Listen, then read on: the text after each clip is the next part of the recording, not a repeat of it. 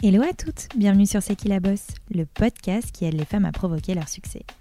Je suis Mélodie Madar et j'ai la chance de recevoir des femmes passionnantes et inspirantes qui viennent me raconter leur parcours hors du commun. Qu'elles fassent bouger les choses, soit à la tête de leur propre entreprise ou soit reconnues pour leur talent aiguisé, elles ont réussi grâce à leur conviction, leur ambition, leur force et audace à aller au bout de leurs rêves et nous livrent aujourd'hui leurs précieux conseils. Mais n'oubliez surtout pas, c'est qui la bosse, c'est vous, et ça commence maintenant. Dans cet épisode, j'ai eu la chance de recevoir une femme au mille et une une chef d'entreprise, une mannequin, une créatrice de contenu et bien sûr notre Miss France 2014, Flora Coquerel. Mais aujourd'hui, elle endosse une toute autre casquette, celle de présidente de l'association Kelina. Inspirée et engagée dès son plus jeune âge grâce à ses parents, elle fait de l'engagement associatif une priorité l'année de son règne.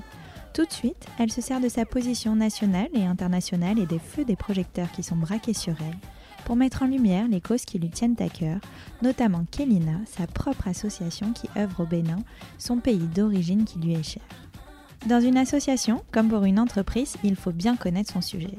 Le ton est clairement donné par Flora qui, dans ce podcast, fait le parallèle entre sa vie d'entrepreneur et celle associative. Connaître la réalité du terrain, lever des fonds, gérer une équipe, fédérer autour d'une vision, être dévoué et passionné par son projet, autant de challenges à relever pour Flora. Je vous laisse alors découvrir l'histoire et le parcours de Flora Coquerel, ainsi que ses meilleurs conseils pour créer, lancer et développer son association. Belle écoute à vous. Hello Flora, je suis ravie de te recevoir sur le podcast C'est qui la bosse. Hello, plaisir partagé. Alors, j'ai débuté ma start-up la même année que ton règne de Miss France, Oh, en wow. 2014. Wow.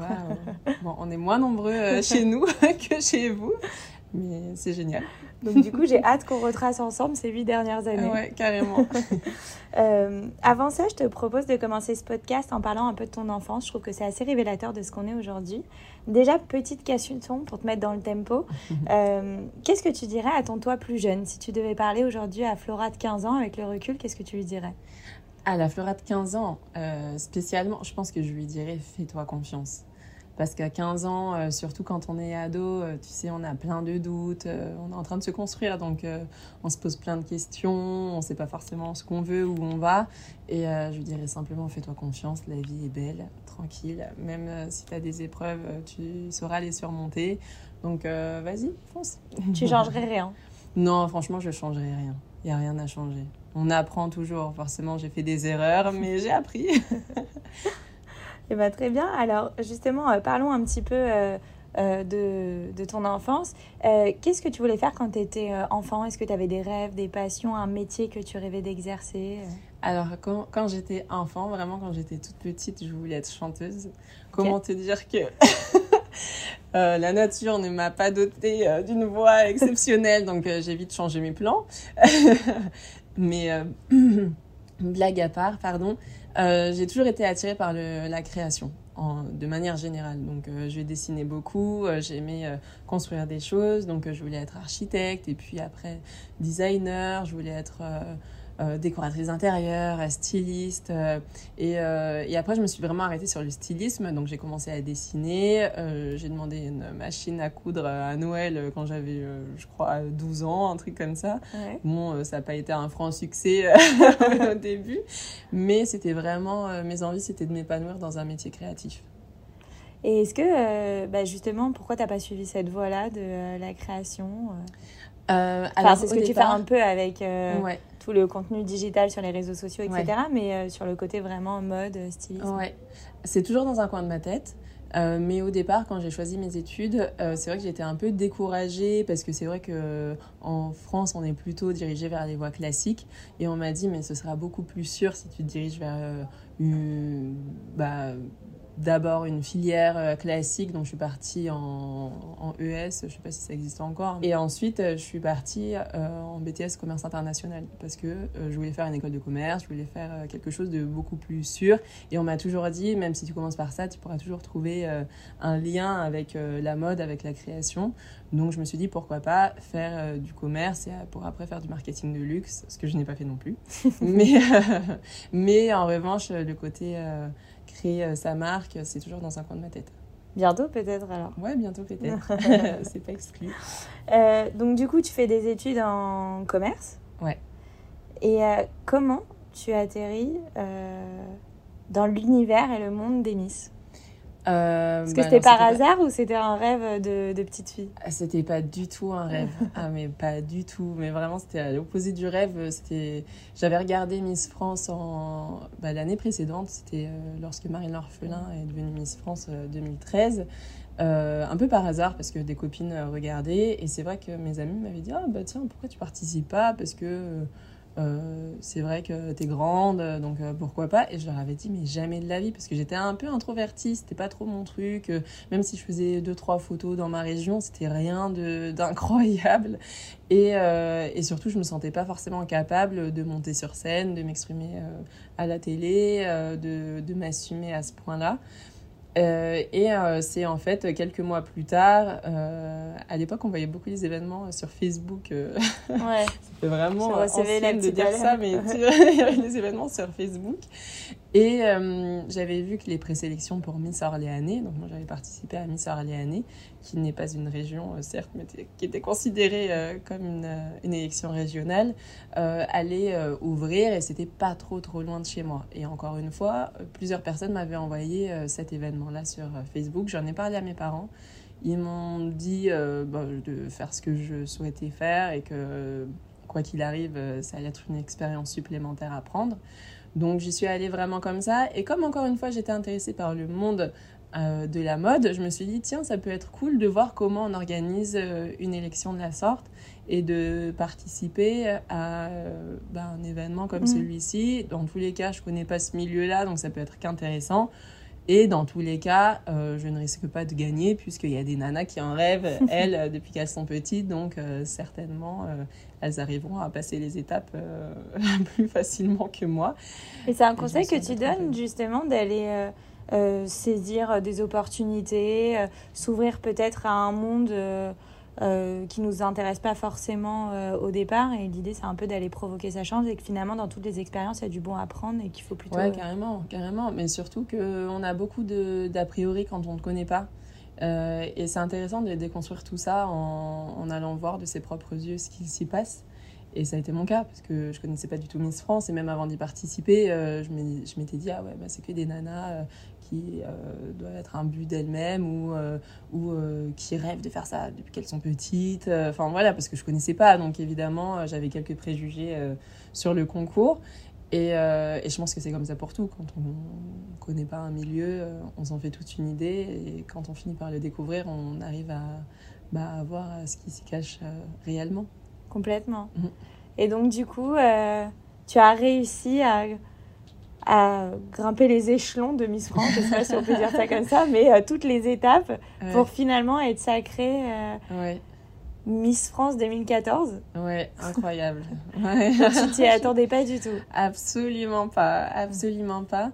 Euh, et ça a été un choc parce que bah, c'est vrai que quand j'ai participé tout d'abord à Miss Orléanais, qui était le concours régional, c'était en octobre. Et un mois plus tard, du coup, on m'annonce, bah, dans un mois, tu pars à Miss France. Bon, j'étais pas du tout prête à tout ça et je me dis, bon, on va apprendre ce qu'il y a à apprendre, ça peut être qu'une expérience supplémentaire, donc allons-y. Au début, j'ai réfléchi, hein, je savais pas trop si je voulais euh, garder ce titre ou si, euh, au contraire, je voulais euh, démissionner de mes fonctions et laisser la place à une autre jeune femme. Et puis finalement, je me suis dit que ça peut être que sympa, donc je suis partie à Miss France. Mais encore une fois, je me suis dit, dans tous les cas, je vais pas gagner Miss France, enfin, clairement. Et puis, c'était pas mon but non plus. Mon but, c'était vraiment euh, me faire une expérience supplémentaire, de donner, entre guillemets, le meilleur de moi-même. Et dans ces conditions-là, euh, tu es juste avec euh, d'autres jeunes femmes qui sont très différentes de toi. Donc, tu as juste à rester toi-même et profiter de l'expérience. Et, et après, ouais, j'ai passé les étapes étonnamment mais euh, je suis arrivée jusqu'au bout et j'étais euh, la première à en être euh, choquée. et justement, qu'est-ce que ça t'a apporté cette année bah, C'est quand même une année assez folle, quoi. Tu vis des, des, choses à mille à l'heure, des choses que tu t'aurais jamais pu vivre et je sais même pas si on peut les vivre même dans une vie tout entière. Ouais. Euh, est-ce que, enfin voilà, qu'est-ce que ça t'a apporté Uniquement du positif, aussi euh, d'autres choses Euh, Raconte-nous un peu. Non, je pense que ce serait mentir que de dire que euh, voilà, euh, l'expérience de Miss France c'est que du positif Mhm. et tout est beau et tout rose. Euh, non, forcément, il y a beaucoup de positifs parce qu'il y a beaucoup de voyages. J'ai fait des choses que, comme tu le disais, euh, Mhm. j'aurais pas eu accès à certains lieux, à, à certaines expériences sans Miss France, ça c'est certain. J'ai visité des pays. J'ai fait le tour du monde, j'ai visité la France entière, rien que ça. C'est vrai qu'on n'a pas forcément l'occasion hein, de visiter la France hein, dès qu'on a des vacances. euh, Bon, là, avec le Covid, c'est un peu différent. Mais avant, en tout cas, dès qu'on avait des vacances, on part en Europe, on part euh, à l'étranger. Là, j'ai vraiment eu l'occasion de découvrir la France. J'ai eu l'occasion aussi de découvrir plein de milieux très différents. On se retrouve euh, en immersion dans des mondes qu'on ne connaît absolument pas. Et ça, je trouve ça fascinant. Parce ouais, que c'est un enrichissement Ouais, personnel c'est un incroyable. enrichissement incroyable et infini parce que Mm. tu te retrouves euh, je me souviens j'étais une fois invitée à une soirée d'entreprise et j'étais au milieu de comptables donc euh, donc là c'était c'était marrant parce que c'est un univers que je connais ouais, un univers que je connais Ouais. pas du tout et c'est ça qui est beau dans Miss France c'est qu'un jour tu peux te retrouver à un événement avec euh, des présidents Mm. des ambassadeurs euh, à Versailles et puis le lendemain tu te retrouves Mm. dans un dîner bah, de comptables justement en fin fond de la Normandie ou de la Bourgogne ou je ne sais où donc ça t'apprend devenir un peu un couteau suisse et à faire euh, à t'adapter à toutes les situations et à toutes les personnes. Donc ça c'est cool. Après évidemment il y a le côté euh, plus difficile, tu as un emploi du temps qui est super chargé, ça reste une entreprise, donc tu es salarié d'une entreprise, donc euh, tu travailles euh, quand même euh, beaucoup, même si ça reste des bonnes expériences, euh, bah, tu es, fatigué à la fin parce Mm. que tu travailles 6 jours sur 7 et tu comptes pas tes heures, donc des fois... euh, ils sont plusieurs dans la société Miss France à se relayer, mais toi, tu es la seule mise en avant. Donc, euh, des fois, eux, ils se relaient, mais toi, tu continues, t'enchaînes la journée, et puis après, tu as un événement, et puis tu dors euh, je ne sais où, et puis Oui, et le puis lendemain, tu pas tes repères aussi. T'as pas ta famille, Ouais, t'es pas dans un lieu qui, qui Et est c'est ta ça, maison. ouais, c'est ça qui est difficile aussi, c'est qu'au final, tu as ce contraste entre tu es toujours entouré, mais de personnes que tu connais pas forcément, mais même si elles sont bienveillantes. Euh, et en même temps, tu es aussi très seul parce que tu pas tes proches. Tu pas ta famille, t'as pas, tu vois très peu tes parents, tu vois très peu aussi tes amis. Et t'avais quel âge pas évident. euh, 19 ans. À 19 ans. Mm. Ah ouais, Ouais. c'est tôt. Ouais, c'est tôt. Donc en fait, t'as appris euh, la vie Bah ouais, ouais. sur ouais. le tas à 18 ans. euh, Ouais, à bah, 19 ouais, ans. 19 ans, je- j'habitais chez mes parents euh, en, bah, en région centre, du coup, euh, dans une petite campagne. et là, du jour au lendemain, je me retrouve à Paris, euh, propulsée sur le devant de la scène, dans tous les médias. Donc, c'est vraiment un grand écart immense. Et j'aimerais bien qu'on parle aussi de l'après Miss France. Euh, J'ai eu la chance de recevoir sur ce podcast, euh, d'ailleurs, le premier épisode, euh, Laurie Tillman, Ouais, qu'on adore. qu'on adore, qui est une bonne adore. copine. Bah ouais, J'aimerais que ça soit la mienne. J'ai vraiment, je suis amoureuse d'elle. On, on en parlera en aparté. Et en fait, euh, ce qui m'a, euh, enfin, elle a beaucoup préparé son après Miss France. En fait, ce qu'elle me disait, c'est que par exemple, euh, à, à la fin de ton règne, tu as beaucoup d'interviews, etc. Et Mm. elle, elle, elle, euh, elle, euh, dévoilait des petits messages comme ça dans plusieurs interviews en, en mettant en avant ce qu'elle a envie d'être euh, Ouais. plus tard, etc. En, en émettant le souhait de, de devenir euh, journaliste, animatrice. Euh, Elle est même retournée aux études après pour apprendre ce métier, etc. Donc elle s'est vraiment préparée à l'après Miss France. Ouais. Est-ce que toi aussi, c'est quelque chose euh, que tu as fait, que c'était important pour toi bah, de, euh, bah, de, d'utiliser en fait cette visibilité et ce propulseur qu'est euh, Miss France pour construire ta vie professionnelle future? Euh, oui, et en même temps, j'étais tellement jeune que tu te retrouves aussi un peu perdu. parce que les envies que tu avais avant Miss France ne sont plus celles que tu as après. Donc, euh, donc en même temps, Miss France t'aide à, à découvrir plein de choses, mais euh, ne t'aide pas à, savoir ce que tu as envie de réellement faire. Donc ça, c'était très compliqué. Euh, cependant, effectivement, à la fin de ton année de Miss France, on te conseille, en tout cas, de, si tu as vraiment des envies, de, de les exprimer pleinement, parce que c'est le moment, tu as la parole, tu as les médias aussi qui sont là, donc si tu as envie de devenir je ne sais quoi euh, f- bon animatrice pour euh, Mm. Laurie mais ça peut être euh, avocate Mm. bah tu peux exprimer ton envie et peut-être que grâce à ça tu pourras trouver quelqu'un qui pourra t'aider à rentrer dans une école enfin à, à construire en tout cas euh, le chemin jusqu'à ton but. Donc ça, c'est chouette.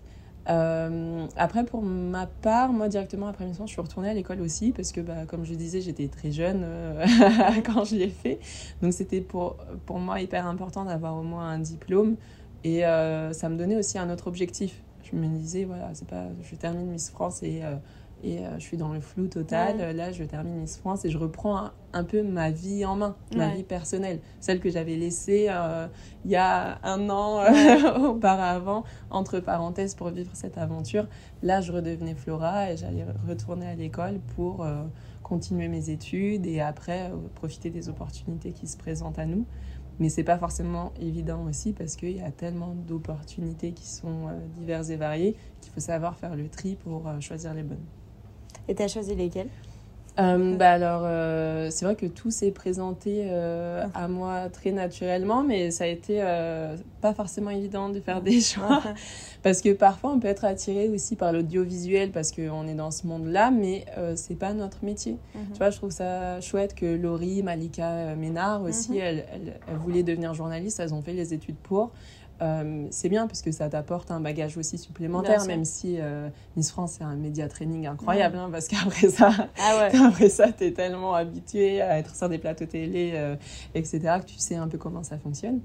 Mais en tout cas, c'est bien d'avoir quand même un bagage bah, pour après construire tout ça. Moi, ce qui était certain, c'est que je voulais avoir ma marque. Donc au début, je m'étais lancée dans un projet pour créer ma marque de skincare. Euh, comme une bonne débutante, je m'étais dit, je peux tout faire toute seule, j'y arriverai, j'ai fait du commerce, de toute façon, je suis indépendante. pas du tout. Au bout d'un petit temps, je me suis rendu compte que toute seule, c'était impossible, que de toute façon, mes connaissances s'arrêtaient ou celles des autres commençaient, euh, puisque je peux pas connaître euh, tous les domaines que nécessite la création d'une société et d'une marque de cosmétiques spécifiquement. Donc, j'avais mis entre parenthèses ce projet-là. Et euh, au-delà de ça, petit à petit, euh, après Miss France, les marques ont commencé à s'intéresser euh, à moi. D'une part parce que j'étais en agence de mannequins, donc c'était intéressant de d'avoir une ambassadrice. voilà, d'avoir une ambassadrice et de moi ça me permettait aussi de continuer mon activité, de faire des shootings photos, je trouvais ça cool. Et d'autre part, les réseaux sociaux commençaient à se développer aussi à ce moment-là. Donc petit à petit, tout s'est créé. Et ce qui était intéressant, c'était pas seulement d'être l'image d'une marque, mais aussi euh, d'être la porte-parole et de pouvoir euh, s'exprimer sur euh, des, des, marques. Ouais, le discours, les valeurs, les missions. Ouais, tout à fait. sur, bah, sur les marques qui nous contactaient et les valeurs qu'ils défendaient. Donc petit à petit, ouais, tout s'est construit jusqu'aujourd'hui où bah, ça, me permet de travailler avec plein de marques différentes euh, dans, du dans la cosmétique, dans la mode euh, et autres. Bah, génial. et j'aimerais bien euh, qu'on rentre maintenant dans le vif du sujet, la création de ton association. bah, tu as fait de l'engagement associatif quand même une priorité dès l'année de ton règne parce que en 2014, donc la même année, T'as créé Kellina. Ouais. Kellina. Vraiment, je, je, vais, je vais être italienne à chaque fois que je vais le prononcer. euh, pourquoi t'as voulu créer Kellina euh, C'était important euh, pour toi, en fait, de te servir de la lumière euh, et qu'offre, en fait, Miss France mm. pour le mettre au service bah, d'une cause qui t'est chère? Ouais, en fait, c'est totalement ça. C'est que cette année-là est tellement perturbante euh, que j'avais envie de mettre en avant euh, des causes bien plus importantes que juste euh, Flora qui fait le tour du monde et qui répond à des questions qui me concernaient moi. Je voulais devenir vraiment la porte-parole de projets, des projets qui me tenaient à cœur. Et c'est ça la force en fait de, ce, bah, de Miss France. C'est que c'est une jeune femme qui a le pouvoir de s'exprimer sur différents sujets. Et euh, je voulais profiter justement de ce pouvoir-là pour mettre en avant euh, le projet qu'avaient mes parents au départ, puisqu'avant qu'Elina, mes parents avaient leur propre association. Et, euh, et, en fait, au fur et à mesure, on s'est rendu compte que ce serait... Enfin, moi, j'avais vraiment envie de m'engager, et au-delà de parler juste de l'association de mes parents, j'avais envie de faire... Contribuer, voilà, de, contribuer, de, de, de faire partie de de cet environnement-là. Et euh, je savais que j'allais le faire un jour parce que mes parents euh, l'ont toujours fait et je les ai toujours suivis dans ces ces activités-là. Et il s'avère que voilà, en 2014, c'était la bonne année avec Miss France pour bah, débuter une nouvelle aventure. Donc j'ai consulté mes parents. je leur ai demandé s'ils étaient partants pour repartir sur une nouvelle aventure. Donc, euh, ils étaient euh, forcément euh, OK avec ça. Donc, ils ont dissous leur assaut et on a créé Kelina ensemble. Et du coup, c'est devenu une histoire familiale qui dure jusqu'à aujourd'hui encore et qui va durer longtemps, je nous le souhaite. et travailler en famille, tu as un petit conseil à nous donner? Travailler en famille, bah, c'est pas toujours évident. Hein. Au début, ce qui était compliqué, c'était que comme j'étais entre guillemets l'image de euh, ben en fait, mes parents voulaient que je réponde à tous les mails, à tous les appels, que je fasse, que je sois vraiment la représentante de mm. Kelina. Et en fait, je leur expliqué que c'était pas possible, mm. que je ne pouvais pas être au four et au moulin en même temps, parce qu'il faut aussi chercher des fonds à côté. Euh, je peux pas, dès qu'il y a un appel, évidemment, bah, je peux pas répondre à tous les coups de mm. fil des personnes qui appellent pour avoir des infos. Ou... Donc au départ, c'était pas forcément évident, parce que bah, quand c'est ta famille, euh, tu sais, il euh, y a ta maman qui te passe un coup de fil en disant tiens il y a ça, bah viens, euh, viens ce week-end, on va aller les rencontrer. Euh, tiens, je te donne, je donne ton numéro à un tel, il va t'appeler demain, il fait des infos. Donc, il euh, faut que chacun connaisse son rôle et, et réussir à, à, mettre des limites à son rôle pour, que, pour ne pas franchir la limite de l'autre. Mais c'est pas facile. Sinon, vous êtes quand même dans un univers de confiance. Il y a ce côté-là aussi dans le côté famille où, ouais, non, totalement. tu peux déléguer et t'as l'esprit un peu tranquille. Oui, et puis on s'entend bien, et puis on peut se dire les choses. on n'a pas peur de se parler, on n'a pas peur euh, bah, de, de se brusquer non plus. Euh, donc euh, ça, c'est très cool. Et puis mes parents sont tellement investi et passionné euh, que c'est euh, pour moi hyper intéressant et c'est un moteur. Et j'aurais jamais créé de toute façon Kelina sans mes parents parce que mes parents euh, avaient leur assaut depuis que je suis toute petite, donc eux ils connaissent réellement ce monde-là et enfin le milieu associatif. Comme ma mère elle est née au Bénin, donc elle connaît aussi très bien le Bénin. Donc en fait c'est deux moteurs incroyables pour moi pour, bah, pour mener notre barque euh, qui est euh, cette euh, petite association. et pour toutes celles et ceux qui ne connaissent pas Kelina, est-ce que tu peux nous parler peut-être de ses missions, ses valeurs, ses engagements, son travail aussi? Ouais. Alors Kelina, du coup, c'est une petite asso familiale qui vient en soutien au secteur de la santé et de l'éducation, principalement au Bénin. Pour l'instant, on est resté sur le Bénin parce que je suis franco-béninoise, donc évidemment, c'est un pays qui m'est cher et qui me tient à cœur. On est au Bénin pour le moment basé au nord-ouest du Bénin. Euh, c'est dans la région euh, où a grandi ma maman et où euh, vit encore ma grand-mère, dans la commune qui s'appelle Bassila. Et on a construit une maternité à Akaradé. Donc c'est un petit village rural du Bénin, au nord-ouest du Bénin, à la frontière du Togo. Et, voilà, on a inauguré cette maternité le 14 avril dernier. Et tu y allais régulièrement, donc s'il y avait ta grand-mère qui, habitait, qui habite toujours là-bas, donc euh, tu as l'habitude d'y aller. Ouais, depuis que je suis toute petite, euh, on essaie d'y aller fréquemment. Après, il y a eu une période où euh, j'y suis pas allée entre mes 10 et mes 19 euh, à peu près parce que bah, c'est cher les billets pour aller en Afrique euh, de manière générale. Donc emmener toute une famille, c'était pas forcément évident pour mes parents. et après, j'y suis retournée bah, le jour l'année de Miss France. Mhm. j'y suis retournée officiellement en plus en tant que Miss France. Et c'est vrai que là, ça a été aussi révélateur pour moi parce que j'ai vu que au-delà, ce titre de Miss France, c'était bénéfique au-delà des frontières, puisque quand je suis allée au Bénin, j'ai été accueillie par le président euh, béninois de l'époque. Euh, j'ai rencontré des ministres qui nous ont accueillis euh, au Bénin et qui nous ont accompagnés jusqu'au village de ma grand-mère. Enfin, tout, tout a pris un, autre, une autre tournure. Elle a dû être fière de toi. Hein. Ouais, ah bah, elle était choquée, ma pauvre petite mamie euh, qui était dans son village et qui voit sa petite fille arriver. Déjà, elle m'avait pas vue euh, depuis longtemps, ah donc euh, sa petite fille qui était devenue une femme et qui fait 1m82, accompagnée de ministres, avec des gardes du corps. J'avais la voiture du président en plus et ah avec son chauffeur et tout. Bah, elle était choquée. Elle était choquée. C'est marrant. Et dans ce podcast, j'ai l'habitude euh, de recevoir euh, des girl boss et principalement aussi des entrepreneuses. Mais finalement, euh, pour moi, créer son association, c'est comme créer une entreprise et monter son entreprise. C'est-à-dire que tu dois lever des fonds, tu dois créer un business plan aussi peut-être autour de l'assaut pour savoir comment en fait tu vas répartir l'argent en fonction de tes engagements et de tes missions. Tu dois recruter, gérer, fédérer une équipe autour de toi, etc. Euh, donc je vais un peu te poser les mêmes questions que je pose à toutes celles et ceux qui montent leur boîte.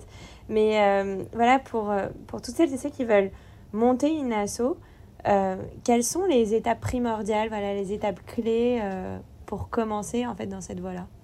Alors, je pense que dans une asso comme dans une société, il faut connaître tout d'abord son sujet pas le survoler et se dire bon bah je sais pas j'adore la nature, donc je vais créer une asso pour préserver euh, euh, la faune et la flore, mais sans savoir réellement ce qu'on veut faire. Donc je pense qu'il faut vraiment connaître son sujet, s'y intéresser, chercher aussi des chiffres pour euh, savoir si...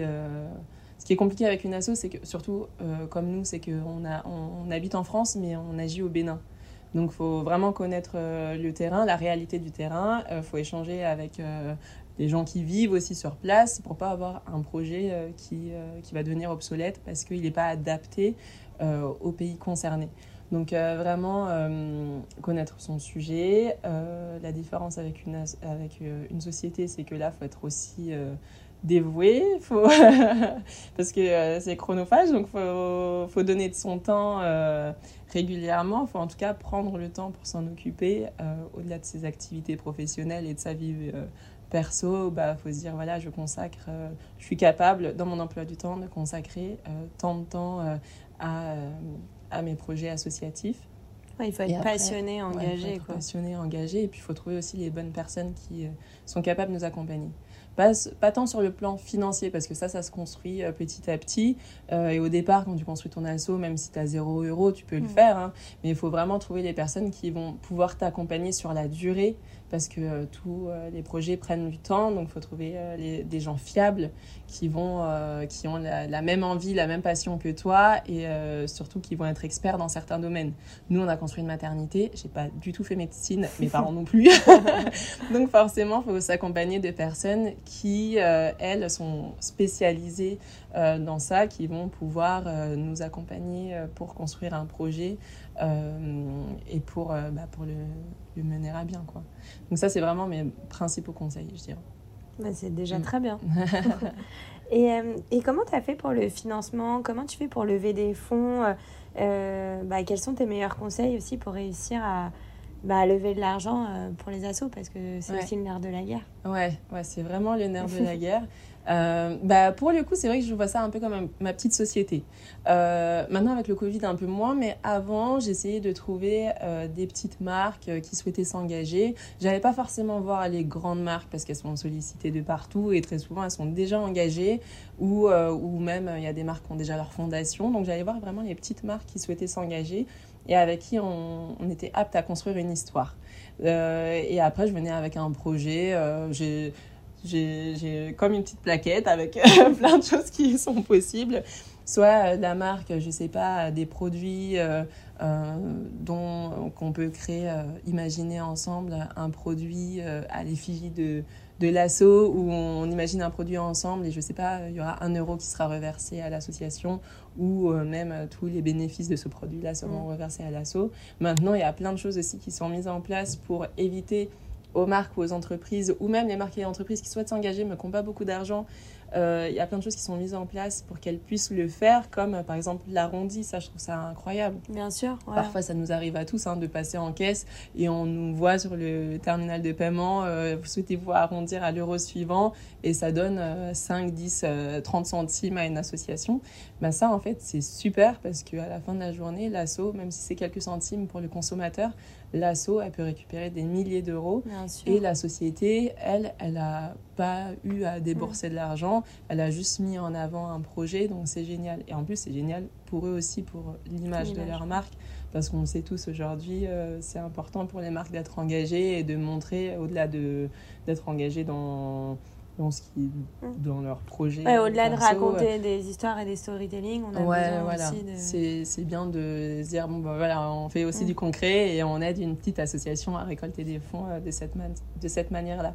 Donc il y a tout ça, et puis après, il bah, faut aller frapper aux portes. hein. Euh, franchement, des fois, euh, c'est c'est pas forcément évident euh, parce que euh, faut. euh, faut, faut, bah, faut convaincre, faut montrer que on en vaut la peine. Et puis, même si on essaie d'être le plus transparent possible, parce qu'on est une petite asso, donc chaque euro qui sera reversé à l'asso sera directement mis dans le projet.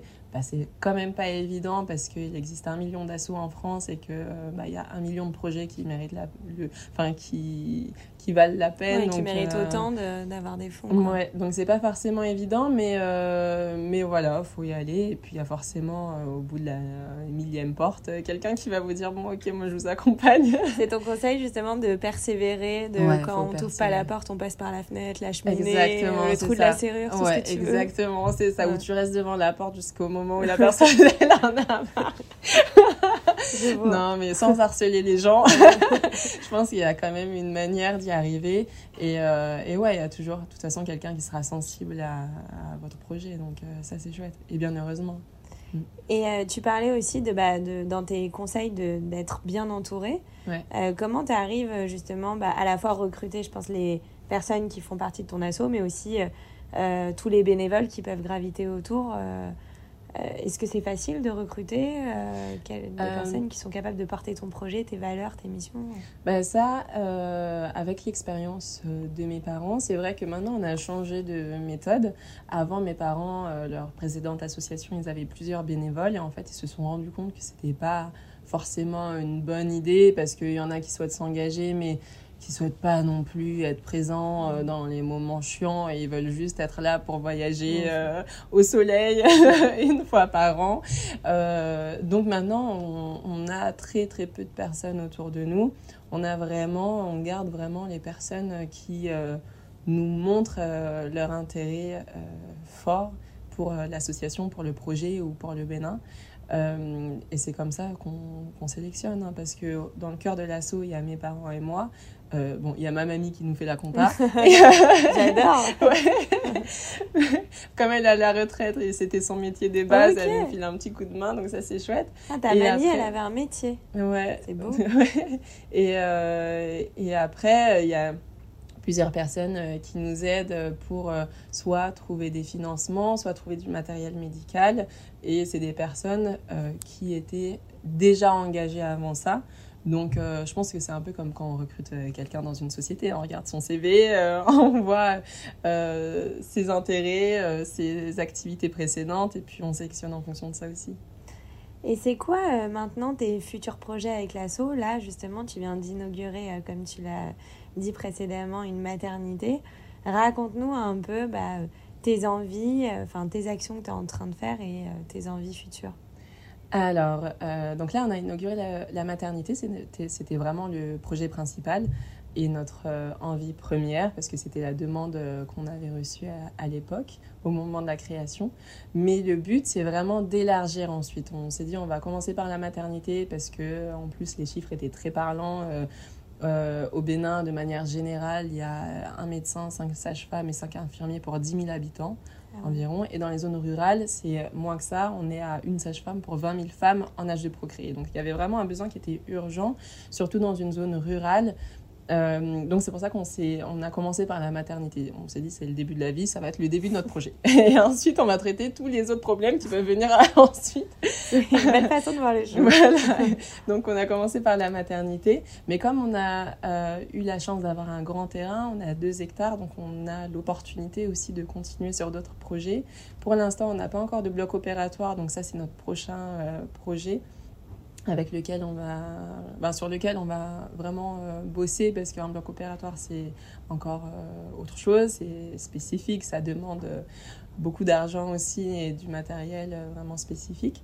Mais au-delà de ça, on a aussi envie de former continuellement le personnel qui est sur place parce que même si on envoie du matériel médical, faut que c'est du matériel de pointe, mais il faut que les personnes qui, qui travaillent avec euh, Bien sûr, savent l'utiliser. voilà, euh, soient capables de, bah, de, de l'utiliser au Mm. mieux pour pas qu'il devienne obsolète avec le temps. on a envie aussi de faire de la prévention sur place, c'est hyper important. on a envie de faire ce qu'on appelle aussi des missions foraines. Il y a plein de... Nous, on est on n'est pas capable de le faire parce qu'on n'a pas une équipe de médecins, mais il y a euh, plein d'associations qui envoient des médecins un peu partout dans le monde pour euh, des campagnes de vaccination, ce genre de choses-là. Donc on aimerait que ce soit possible sur notre terrain aussi.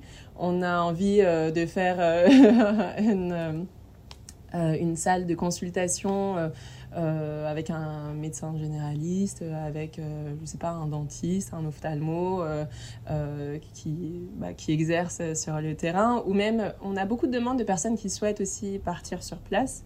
Euh, pour faire des consultations sur euh, le court terme ou même le long terme. Donc on, aime, on aimerait bien mettre ça en place euh, sur le terrain et offrir la possibilité aux personnes de rester un mois, un an ou toute leur vie s'ils le souhaitent pour, exercer, pour exercer sur le terrain. Voilà. Bah, c'est des beaux projets. c'est des beaux projets, mais bon, va falloir encore euh, quelques années avant d'arriver au bout. Je pense, je pense qu'il faut toute une vie, hein, clairement. Euh. non, bah, c'est déjà bien. Ouais. T'as de l'ambition. Ouais, bah, il faut. Hein. il faut. Ça nous porte. Euh, et j'aimerais bien parler d'un autre aspect de ta vie. En fait, tu es quand même une femme au mille et une casquettes. Donc, on a parlé de toute cette partie euh, engagée et associative, mais euh, tu es aussi créatrice de contenu. Euh, sur Instagram, tu es suivie par près d'un demi-million de personnes. tu collabores, comme tu nous l'as dit aussi, avec de nombreuses marques. Et, et, beaucoup de femmes qui nous écoutent, comme je te dis, ce sont des entrepreneuses ou des futures entrepreneuses, donc potentiellement des mhm. femmes qui aimeraient collaborer avec toi. comment tu sélectionnes déjà peut-être les marques avec lesquelles tu collabores? Euh, et comment elles peuvent faire si elles ont envie bah, voilà, de, de, de te montrer leur projet et, de, euh, et d'envisager une collaboration avec toi? Euh, alors, il y a plusieurs aspects. Donc, soit j'ai une affinité déjà avec cette marque-là, c'est-à-dire que je l'utilise depuis longtemps, euh, donc c'est dans mes habitudes, donc évidemment, évidemment ce sera naturel pour moi après euh, de collaborer avec cette marque. Soit c'est une découverte, parce que comme tu l'as dit, il y a plein de femmes qui se lancent aujourd'hui, et plein d'hommes aussi, mais là on s'adresse aux femmes, qui se lancent et qui ont des projets euh, super, donc je trouve ça aussi hyper important de mettre en avant des petites créatrices, que ce soit même avec l'assaut, quand on fait des collaborations, c'est souvent des, des, des jeunes entrepreneurs mhm. et ça je trouve ça important. Euh, ouais, c'est vraiment l'affinité que je vais avoir avec la marque, avec le produit et il faut que ça me corresponde avant tout. Bien sûr. Donc euh, ça va être euh, les critères principaux. Je suis pas et puis après j'évite de multiplier aussi les collaborations. Donc si je collabore déjà avec une marque je sais pas de de fond de teint. je vais pas, je vais pas, je vais pas, voilà, en accepter euh, dix autres parce que ça n'a pas de sens. Ouais, le but c'est pas d'être un panneau publicitaire. Non, pas du tout. Le but c'est vraiment de de rester euh, naturel et pas de multiplier euh, les collaborations pour parler de tout et n'importe quoi. C'est vraiment de garder une ligne éditoriale et de raconter une histoire et et voilà, si ça peut aider euh, deux, trois personnes, euh, les conseils que je peux donner, tant mieux. Et, euh, et, mais partir sur quelque chose de sur la consommation de, en masse abusive des produits en proposant 50 crèmes en une semaine, ça n'a pas d'intérêt. Et tu es en agence, du coup, tu as un agent qui te gère? Ouais, je suis en agence. Ça, c'est plus simple pour moi. Pareil, j'avais fait l'erreur, comme pour ma marque de cosmétiques, de me dire de toute façon, j'ai fait du commerce, donc je peux m'en sortir toute seule. Je peux m'autogérer. Voilà, je peux m'autogérer. bah, pas du tout, encore une fois. Pas du tout, parce que c'est très difficile d'être euh, au four et au moulin, hein, comme on dit. Hein, c'est pas évident, hein, parce qu'on se rend pas forcément compte, mais ça demande euh, déjà d'avoir une société et ça demande de s'occuper de tout ce qui est à côté. Euh, il y a beaucoup d'échanges de mails aussi, donc quand tu es sur un shooting, voilà.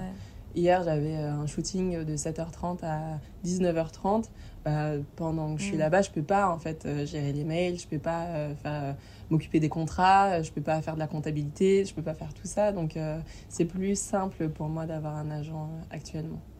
Et comme je disais, tu es suivi par près d'un demi-million de personnes, mais finalement, tu as une communauté puissante, mais elle est surtout fidèle et engagée. Comment tu as réussi à construire en fait ce lien presque familial avec ta communauté? Sachant que, évidemment, tu as été Miss France, donc tu as été euh, connue et tu as connu le feu des projecteurs, mais comme tu l'as très bien dit aussi, en 2014, les réseaux sociaux, alors il y avait Facebook, mais alors Insta, c'était pas encore ça. Comment tu as réussi justement à fédérer tout ce monde autour de toi? Euh, ben, c'est une bonne question et c'est vrai que c'est toujours euh, intrigant. À chaque fois, je me demande, euh, je trouve ça hyper touchant, même quand je reçois des petits messages de jeunes femmes euh, qui me suivent depuis des années ou même des femmes qui commencent à me suivre. Je trouve ça toujours hyper touchant, et, mais on se demande, c'est un peu le syndrome de l'imposteur. Tu sais, tu te demandes toujours pourquoi on me suit moi et pas quelqu'un d'autre. mais après, oui, je pense qu'il y en a beaucoup aussi qui me suivent bah, par rapport à mes engagements. Et, euh, et, quand c'est pour ça, d'ailleurs, euh, je trouve ça génial parce que je me dis, ah bah, c'est des femmes euh, qui sont intéressées par mes projets et pas, par, et pas seulement parce que j'ai pu représenter à une époque avec Miss France. donc ça, c'est chouette. Et puis après, je sais pas, je pense que justement, le fait de pas multiplier les collaborations, aussi de rester moi-même. Tu conseilles quoi justement à toutes celles et ceux qui veulent construire une communauté sur les réseaux sociaux? Est-ce que tu as des conseils à leur donner? Est-ce que tu penses c'est de rester euh, naturel? Je, sais... je pense qu'il faut pas mentir. Mm. Parce que sur Internet, il y a de tout et du n'importe quoi. euh, donc, faut, faut pas mentir, faut pas vouloir euh, pas venir avec les mauvaises intentions en se disant ah bah tiens j'ai envie euh, moi aussi de recevoir des produits gratuits chez moi euh, ce sera pas euh, ce sera pas le, le bon chemin à prendre. Je pense qu'il faut rester juste soi-même et faire ce qu'on aime. Et après si la communauté grandit c'est chouette mais si elle grandit pas c'est pas grave en fait. Il y a autre chose qu'Instagram aujourd'hui et bien heureusement. Donc faut pas venir avec les mauvaises intentions c'est tout. Mm. Euh, juste avant euh, la fin de ce podcast, il y a un petit passage qui s'appelle le Girl Boss Dico. Et hmm. l'idée, c'est que euh, je te donne voilà, des mots et que tu me donnes ta définition. On sait qu'en général, la définition de certains mots, c'est propre à chacun et chacune. Donc j'aimerais bien voir les définitions de ces mots by Flora. Ok. Est-ce que tu es prête? Ouais. Attention, ça fait peur. Ouh là là Non, tu as été Miss, donc évidemment, j'ai cette première question. Quelle est pour toi la définition de la beauté? Waouh, la définition de la beauté. Il euh, n'y a pas de définition exacte de la beauté parce que la beauté c'est vraiment propre à chacun. Euh, donc euh, je dirais c'est quelque chose de très personnel qui se définit surtout par la façon d'être, selon moi, d'une personne. Parce qu'il n'y a pas de critères physiques parfaits, il n'y a pas de taille parfaite, il n'y a que euh, des bonnes ou des mauvaises personnes. et pour moi, la beauté, ça émane euh, surtout de ce qu'on est et, euh, et, de ce qu'on représente et de, et de nos actions. Magnifique. on sait que la vie d'une girl boss est ponctuée de hauts et de bas. notamment, j'aimerais bien qu'on parle des bas. quelle est ta définition de l'échec? L'échec. Euh, la définition de l'échec, ça c'est une bonne question hein, parce que euh, je pense qu'on a tous aussi, euh, comme la beauté, on a nos définitions qui nous sont propres. je pense que l'échec c'est surtout synonyme d'expérience et qu'il ne faut pas prendre ça comme une fin tragique. parce que très souvent, c'est vrai que c'est assez français aussi. Hein, on a peur de l'échec, on a peur de décevoir, on a peur du regard des autres quand on a échoué sur quelque chose. Mais en fait, c'est juste une expérience acquise. C'est vraiment ça pour moi. Échec égale expérience acquise. Très bien. Donc après, on se relève et puis après on, se relève, on continue et peut-être que soit c'était pas le bon chemin ou pas le bon moment. Des fois, c'est aussi une histoire de timing. Donc euh, voilà, j'ai fait, j'ai tenté de faire ma marque de skincare il y a quelques années. C'est pas grave, ça n'a pas marché. Bon, peut-être que je retenterai l'année prochaine. J'adore. Euh, et quelle est euh, ta définition de la réussite? La réussite, je pense que c'est avant tout quelque chose euh, de bah, très personnel, encore une fois, comme l'échec, euh, parce qu'on a tous nos envies, on a tous nos objectifs. Euh, donc, c'est se sentir épanoui et, et, complet dans un domaine. Après, je sais pas, moi, ma définition perso de la réussite, quand est-ce que je me dirais que j'ai réussi? Ça, c'est une vraie question. Parce que je sais pas si un jour je me dirais que j'ai réussi. Je pense que c'est un, un long chemin, en fait, la réussite. C'est pas c'est pas un but, c'est tout le chemin euh, qu'on parcourt pour, euh, pendant sa vie euh, pour arriver jusqu'au bout et en se disant, quand tu regardes derrière, tu te dis, ah, je suis quand même satisfait de tout ce que j'ai fait. très belle, très belle définition. Je ne l'ai jamais eu encore. Et dernière question qui est en rapport aussi avec la réussite, mais quelle est selon toi justement ta clé de la réussite, ce qui a fait qu'aujourd'hui tu en es là où tu es? Voilà, si tu avais une leçon à donner à tous celles et ceux qui nous écoutent, voilà, pour toi personnellement, qu'est-ce qui a fait que tu en es là aujourd'hui? Je pense, j'aurais dit vaincre ses peurs. Parce que personnellement, j'ai toujours été une peureuse. ah ouais, on dirait pas. Ah là là, j'ai toujours été une peureuse. On peut demander à mes parents euh, quand et pourtant, par exemple, j'étais bonne à l'école, hein, mais déjà toute mm. petite. Euh, euh, je pensais que j'allais pas avoir mon bac, je pensais que j'allais pas réussir à écrire, je pensais que j'allais pas obtenir mon permis, alors que j'ai tout réussi et tout s'est très bien passé. Hein, mais j'ai toujours été une, une peureuse. mais malgré mes peurs, j'y allais quand même. Donc, euh, je pense que c'est ça qui permet d'avancer. C'est pas se dire, bon, euh, là, j'ai peur, euh, peut-être que c'est mm. pas pour moi. Ou quand on hésite, on, on, freine avec les deux pieds et finalement, on fait autre chose qui nous plaît un peu moins. Je pense qu'il faut juste vaincre ses peurs, se dire, bon, allez, j'y vais. De toute façon, si j'échoue, j'apprends et je recommence ou je vais ailleurs. Et après, on continue sa vie. je pense que la, la vie est faite comme ça. C'est pas une ligne droite, c'est euh, c'est plein de, de, vagues plus ou moins fortes qui nous bousculent et puis on avance, euh, on avance quand même. Donc, euh, ouais, vaincre ses peurs, c'est pas mal. C'est joliment dit en tout cas, et tu m'as la boucle est bouclée là. bah écoute, Flora, le podcast touche à sa fin et j'ai aussi l'habitude de le terminer de la même manière. Est-ce que tu as un dernier conseil ou une citation, un mantra, quelque chose qui t'inspire au quotidien et que tu pourrais nous partager pour le mot de la fin? Ouais, alors que je le dise dans l'ordre, euh, ça a toujours été euh, mon mantra. Euh, bah, D'ailleurs, depuis Miss France, parce que la même année de l'élection, Nelson Mandela est décédé mm. et j'avais entendu juste avant l'élection bah, une citation de lui qui disait Cela paraît toujours impossible jusqu'à ce qu'on le fasse. Et je pense que c'est vraiment. Bah, ça, ça, rejoint ce que je disais par rapport aux peurs souvent on se met des freins, souvent on n'ose pas y aller euh, parce qu'on a l'impression que c'est pas fait pour nous ou que c'est inatteignable et au final euh, quand on se donne les moyens de réussir, on finit par y arriver. Ah, c'est euh, joliment dit. Moi d'ailleurs, c'est une citation de Mandela aussi, mais c'est je ne perds jamais, soit je gagne, soit j'apprends. Ah voilà, parfait. Il en a plein de Il en a plein. Hein. on va faire des t-shirts avec toutes les citations. Et pour l'assaut, quelle est Voilà. en tout cas, merci beaucoup Flora pour ton temps qui est précieux, on le sait. merci. Et puis en tout cas, j'ai été ravie d'échanger avec toi. Ah ouais, moi aussi. Merci.